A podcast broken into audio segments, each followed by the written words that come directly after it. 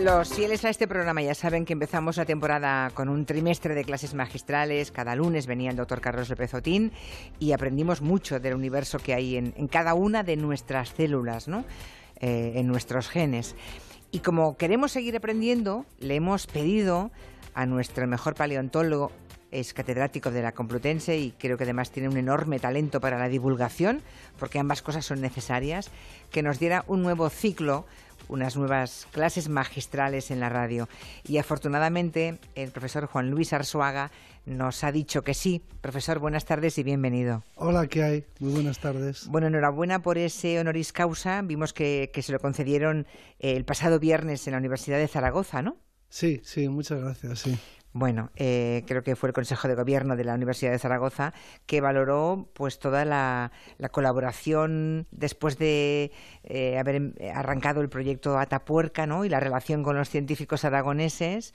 Eh, ha publicado con ellos un montón de artículos de mucho impacto y a partir de ahí se plantearon este honoris causa que le entregaron el mismo viernes ya, ¿no? Mismo viernes. Sí, sí, yo me lo tomo como un homenaje a la paleontología, ¿no? Una disciplina que no suele recibir eh, pues demasiados galardones, pero, pero está muy bien que nos acordemos, porque es una, es una ciencia muy bella interesante. Bellísima. A todo esto, eh, Juan Luis Arzuaga pues es un hombre con muchísimos compromisos académicos, de viajes internacionales, em, es uno de los mejores paleontólogos del mundo, y eso quiere decir pues que algún lunes lo perderemos, como por ejemplo el lunes que viene, que es un día que, no, podrá estar aquí, creo que era. Pero siempre que pueda, todos los lunes, y a partir del próximo, creo que hay unos cuantos seguidos que podrán acompañarnos, vamos a intentar ser esponjas y aprender mm, todo lo que podamos. Son eh, siete millones de años, ¿no? Eh, la evolución de los seres humanos para llegar donde hemos llegado. Y, el profesor Arzuaga pues ha dedicado toda su vida a desentrañar, a desentrañar por, por qué somos nosotros la especie elegida, ¿no? ¿Por qué los humanos fuimos los escogidos? Bueno, y además empezamos en, un día que tiene mucho significado, porque hoy es el día de Darwin, se celebra en todo el mundo el día de Darwin. Eh, se conmemora el, eh, pues el aniversario de su nacimiento en 1809. Así que, estamos también celebrando a Darwin hoy aquí. En aunque, este día que no todos se lo debemos a Darwin, supongo, ¿no, profesor? ¿Cómo? Perdón. Que no, todos se lo debemos a Darwin. A Darwin le debemos, francamente, mucho, mucho. Hay, hay un autor eh, que se llama Richard Dawkins, un gran divulgador también, que en un libro muy famoso que se llama El gen egoísta, eh, dice que durante miles de millones de años, literalmente, los seres vivos han habitado este planeta sin que ninguno de ellos supiera mm, por qué existían. Así de simple, hasta que, hasta que finalmente la verdad fue descubierta por un ser vivo, por uno de ellos. Claro. Por un inglés llamado Charles Darwin. Charles Darwin, bueno, entonces... Es nuestra mayoría de edad. Desde, desde el año 1859, cuando se publica El origen de las especies, sabemos por qué existimos, sabemos por qué estamos aquí. Es más, este mismo Richard Dawkins, me, suele gustar comentarlo, eh, eh, comenta que si los extraterrestres estuvieran haciendo un catálogo de, de planetas habitados por especies inteligentes, la pregunta que utilizarían como criterio para ver si se ha alcanzado ya el nivel de inteligencia sería el de ¿han descubierto ya la evolución o todavía no? Claro. Eh, es, un, eh, claro, claro, es un poco en la. Es que hasta 1800. Ah, es que hasta 1859 no sabíamos por qué, por qué estábamos aquí en el planeta. Pero es que eso, eso hace media hora. ¿Qué digo Nada. media hora? Hace un segundo. Se podría decir que la especie humana pues se ha convertido en una especie inteligente en ese sentido de que, de que es, capaz de contestar a la, pregunta fundamental, ¿no? La pregunta de, de su propio, eh, la explicación de su propia existencia eh, hace un siglo y medio. Curioso. Eh, habría que situar al ser humano entre las especies animales, quizá, ¿no? Para, ver, para ver dónde estamos, es decir, a qué grupo biológico pertenecemos. Es que eso ya nos lo dice todo. Es que hay que empezar por ahí. Hay que empezar por saber que somos una especie biológica. Se nos olvida que tenemos una biología, ¿no? Eh, eh, nos situamos, eh, de hecho, nos hemos venido situando hasta Darwin, hasta ese año de 1859, dividíamos, dividíamos la naturaleza en, en dos grandes categorías, los humanos y el resto. Eh, y como algo totalmente opuesto, distinto. Incluso los saberes, los conocimientos se dividían entre humanidades, vamos a decirlo así, y ciencias. de forma que em, pues vivíamos al margen del resto de las especies vivientes como si no tuviésemos con ellas ninguna relación. Y la relación es enorme. Compartimos con las moscas, no ya con los chimpancés, compartimos con las moscas más de la mitad de nuestros genes. Qué androcentrismo, ¿eh? Por eso, doctora Arsuaga. Bueno, claro, el, centro, el centro del universo y además la religión se ha ocupado de decirnos eso durante siglos, ¿no? Nos gusta que nos lo, mejor digan. y el centro del universo. Nos gusta que nos lo que digan. nos hagan la pelota, ¿no? Sí, sí, sí. Eh, bueno, claro, eh, poco a poco se ha ido derribando a nuestra especie. Diferentes descubrimientos científicos han ido, han ido bajando nuestra especie el pedestal en, en el que se había subido, ella sola, ¿no?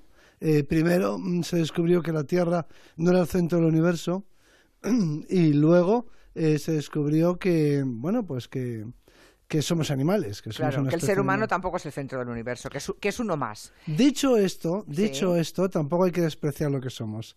Somos materia consciente y somos la única especie viviente que se hace preguntas. Claro.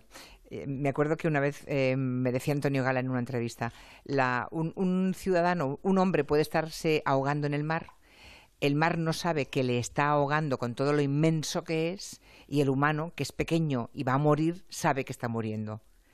Bueno, claro, es que el descubrimiento de la muerte es el descubrimiento por excelencia, ¿no? También somos la única especie que sabe que se va a morir.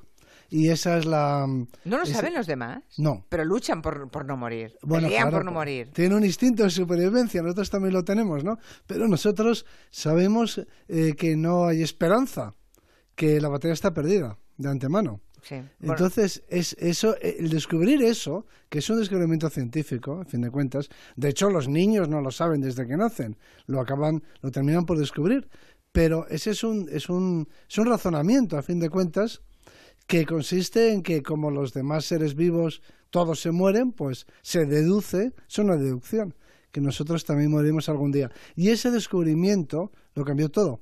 Por eso la, la razón es un regalo, si se quiere, un regalo de la naturaleza, pero es un regalo envenenado.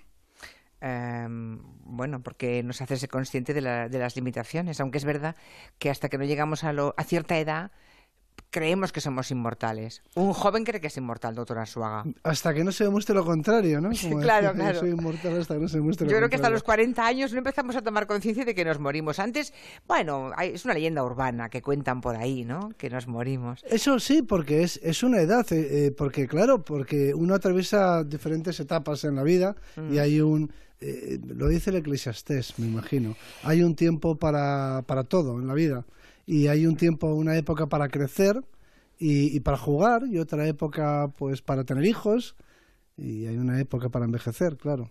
¿Y a qué grupo biológico pertenecemos, profesor?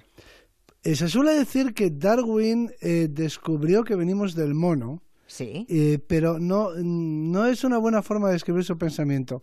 Eh, lo que realmente Darwin descubrió es que somos monos, que no hemos dejado de serlo nunca. Eso es interesante. Pequeño sí. matiz, pero cambia mucho las cosas. No es que vengamos de somos. Eso es. eh, sí, sí, efectivamente. Y eso hay que tenerlo muy, muy presente, porque no, no descendemos de los, de los ángeles, ¿no?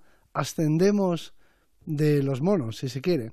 Es decir, que muchas de las cosas que hemos conseguido, Bach entre ellas, o Mozart, por ejemplo, Sí. pues son conquistas de nuestra especie, porque venimos de un pasado, pues de un pasado, desde luego, de un pasado no, no musical, ¿no?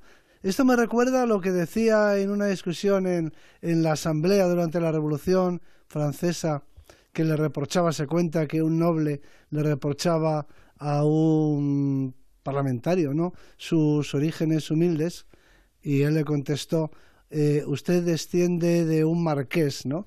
Yo asciendo de un tonelero. Eh, pues lo que cuenta es eso, lo que hemos ascendido. Claro. No descendemos, no somos ángeles degradados, sino que somos, eh, somos primates ennoblecidos, por lo menos en algunas cosas. Primates superiores, ¿no? Primates, bueno, no sé si llamarles superiores. No, no, no nos gusta utilizar esos términos, No, vale. superiores e inferiores. Eh, pero bueno, somos, pertenecemos a un grupo dentro de los primates y nuestros parientes más cercanos son los chimpancés y los gorilas, con los que nos diferenciamos en muy pocos genes. nosotros en, en, en, un en una época relativamente reciente desarrollamos, hemos desarrollado estas capacidades que llamamos reflexión, conciencia, que, que, nos hacen diferentes. Eso es verdad. Eh, por cierto, y que a, a través de qué pasos Mm, bueno, lo iremos viendo. sí, claro, ah, tenemos muchos, muchos días, muchos lunes por delante. Hoy vamos a solamente a situar un poco el tema, ¿no? Pero uh, cuando en 1859, cuando Darwin dice lo que dice, imagino que se enfrentó en su tiempo a todo tipo de improperios, ¿no, profesor Arzuaga? Eh, de hecho, ni siquiera se atrevió a decirlo, porque en, en, el año 1859, es decir, a la edad de 50 años, él había nacido en 1809, finalmente se atrevió o mejor dicho, las circunstancias eh, eh, lo, forzaron a publicar el origen de las especies, porque él, él retrasaba la publicación. Eh, y se atrevió a publicar ese libro en el que se habla de la evolución de las especies, pero no se habla del origen del ser humano. Y hay solamente una cita, una, un párrafo, en el que, al final del libro, en el que Darwin dice que esta teoría de la evolución arrojará luz es la frase que dice. Arrojará luz. Arrojará luz sobre, sobre el origen de nuestras facultades, de nuestras características físicas y nuestras facultades mentales, dice. ¿Y pensar que aún hay creacionistas que sostienen lo contrario que Darwin?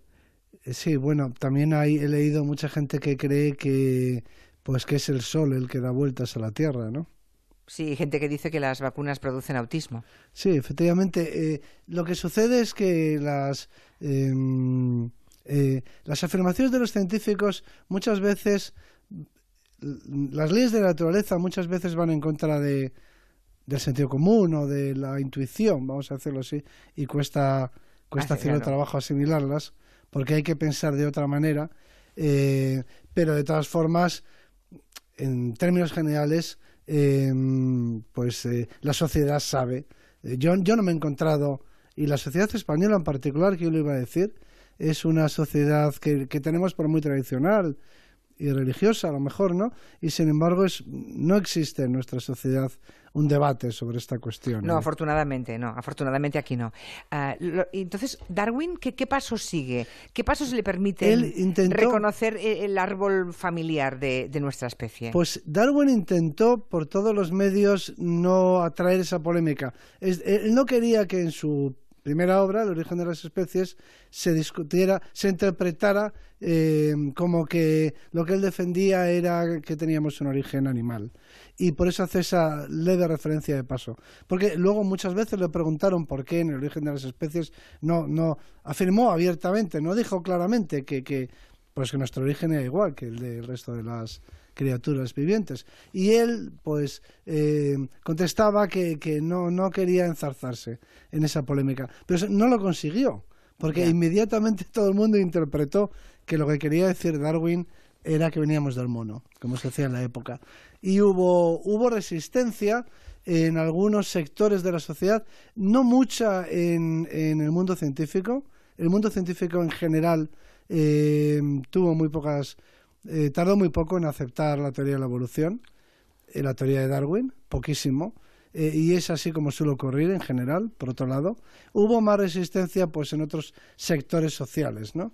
Y, y, por ejemplo, hubo algunas controversias muy sonadas, una muy famosa en la Universidad de Oxford, con el obispo de allí, en la que no participó Darwin. Pero Darwin no era... a Darwin no le gustaba la polémica, él no era no era polemista, no era discutidor. Yeah, yeah, yeah, Otros bueno, hacían ese trabajo por él. Eh, y, y, si ahora observamos a los grandes simios, ¿no? Que, que, que, bueno, no todos, no hemos exterminado al resto de animales que viven en el planeta. Yo creo que en un poco más de tiempo vamos a conseguirlo, pero de momento como no hemos mm. conseguido exterminarlos a todos, eh, si, si vemos cómo se, cómo, cómo se alimentan, eh, cómo es su vida social, cómo se reproducen, ¿Podemos saber cómo éramos nosotros hace seis o siete millones de años? Sí, sí, tenemos mucho que aprender sobre las especies más cercanas a la nuestra. Las especies que tenemos más cerca eh, y de las que nos hemos separado, pues eso, hace siete millones de años, que es cuando empieza nuestra andadura, son las dos especies de chimpancés. Hay dos especies de chimpancés y un poco más lejos se separaron un poco antes los gorilas. Y entre todos, es decir, los gorilas más las dos especies de chimpancés y nosotros, formamos el grupo africano de los grandes simios podríamos llamarlo así. Eh, y, esto también costó mucho trabajo eh, que se aceptara. No fue hasta el año 1961, en realidad, cuando se descubrió que formamos... Hace nada. Hace 60 años ya, Se sabía que pertenecíamos al grupo de los primates, por supuesto, ¿Sí? pero que un chimpancé está más cerca de un ser humano que de un gorila, o que un chimpancé está más cerca, evolutivamente, eh, es un pariente más cercano de un ser humano que de un orangután, eso es algo que se desconocía. Antes se agrupaban chimpancés, gorilas y orangutanes en una rama y nuestra especie en otra rama distinta. Es decir, que se nos separaba y eso, eso mm, ha permanecido así en las clasificaciones hasta el año 1961, que una persona que yo conocí, un científico americano, se llamaba Morris Goodman, una persona con la que yo he tratado, en el año 1961 publicó que nosotros estábamos emparentados con los chimpancés y con los gorilas y que todos juntos pues formábamos un grupo africano. La muy antiguo. Eh, la pregunta es, mm, es el doctor Goodman, ¿eh? me lo ha apuntado. Eh, Morris Goodman es un personaje interesantísimo.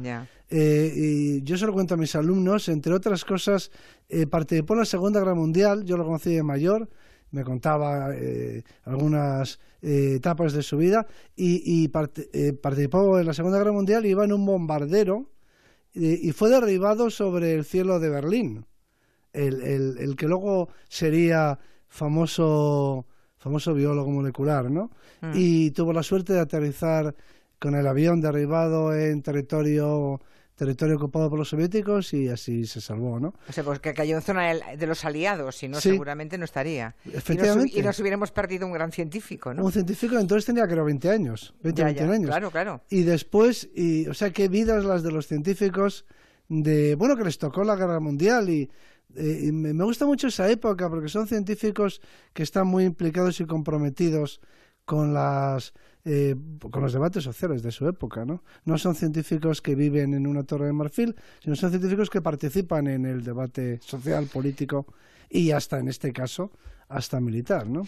Nos parecemos más, por tanto, a los chimpancés de lo que los chimpancés se producen, se parecen a los, a los orangutanes. Ah, la pregunta es, ¿en qué momento los chimpancés es un poco la, historia de estas clases magistrales que vamos a tener con el profesor Arzuaga, ¿no? ¿En qué momento los chimpancés siguen siendo chimpancés? No, no, eh, los chimpancés también evolucionan. E, esa es, un, es, es quizá el concepto que me gustaría, ah, que más me gustaría aclarar. Yo iba a preguntarle, ¿en qué momento el humano, digamos, digamos el antecesor del humano, empieza a separarse del chimpancé? Eso sí, eso sí. Eh, de los Pero el chimpancé también, también evoluciona. O sea, el chimpancé de hoy ¿También es más inteligente que el chimpancé de hace 7 millones de años? No, no es más inteligente porque la inteligencia no es el objetivo o la meta de la evolución de todas las especies animales. Es decir, no. ¿Qué ha cambiado entonces? Pues se han convertido en mejores chimpancés. Es decir, a lo que aspira un pulpo es a ser un buen pulpo, y a lo que, si pudiese aspirar a algo, claro, y a lo que aspira una perdiz es a ser una buena perdiz, y a lo que aspira un chimpancé es a ser un buen chimpancé. Es decir, que el objetivo universal de las eh, especies biológicas no es convertirse en humanos. Algunas han evolucionado para convertirse en delfines o, para convertirse en murciélagos. Eh, quiero decir con esto, una pregunta muy frecuente es la de por qué las demás especies no han evolucionado. La respuesta, por lo que veo, es que es mentira la misma claro, Es que, por supuesto que han evolucionado. Lo que pasa es que han evolucionado para ser delfines o estrellas de mar o chimpancés o orangutanes o gorilas. Quiero decir que, los, chimpancés no se han quedado en estado de chimpancé, o los macacos, o, cualquier otra especie. Los bononos o los gorilas, también ellos han... Han, han, evolucionado para convertirse en gorilas, naturalmente. Eh, no, eran, no eran como son ahora. Eh, lo que pasa es que su línea evolutiva es distinta. Eh, su línea evolutiva, las dos son diferentes, los chimpancés y los gorilas tienen ecologías, llevan vidas distintas, tienen biologías sociales diferentes que eso nos puede parecer interesante ahora tratarlo, ¿no? Porque tienen eh, sociedades distintas. Pues, pues, sí. pues si le parece, profesor Suaga, la, a la próxima semana no, porque sabemos que no puede, pero la siguiente empezamos por ahí. Hay una frase que usted ha dicho más de una vez, que es que la mejor noticia es que no sabemos hacia dónde va la evolución humana. Eh, claro, porque ahora está en nuestras manos. En general, ojalá pudiéramos decir eso del futuro también social, ¿no? Eh, cuando la gente pregunta cómo será cómo será el mundo o cómo será la sociedad dentro de 30 años, la misma pregunta, eh, formular la pregunta supone admitir que uno no va a participar en la construcción de ese futuro, ¿no? Que el futuro es algo que se nos va a imponer que lo va a fabricar alguien en algún sitio. ¿Y no es verdad? no es cierto, pues será como queramos que sea, ¿no? Como nosotros decidamos que sea y sobre todo habrá que excluir aquellos futuros que no deseamos que sean realidad. Es decir, eh, preguntar cómo va a ser el futuro significa ya aceptar, asumir que no vamos a participar en su construcción. Y eso no es así, no debería ser así. Nosotros somos los protagonistas de la historia, ¿no? Y el futuro será como queramos que sea.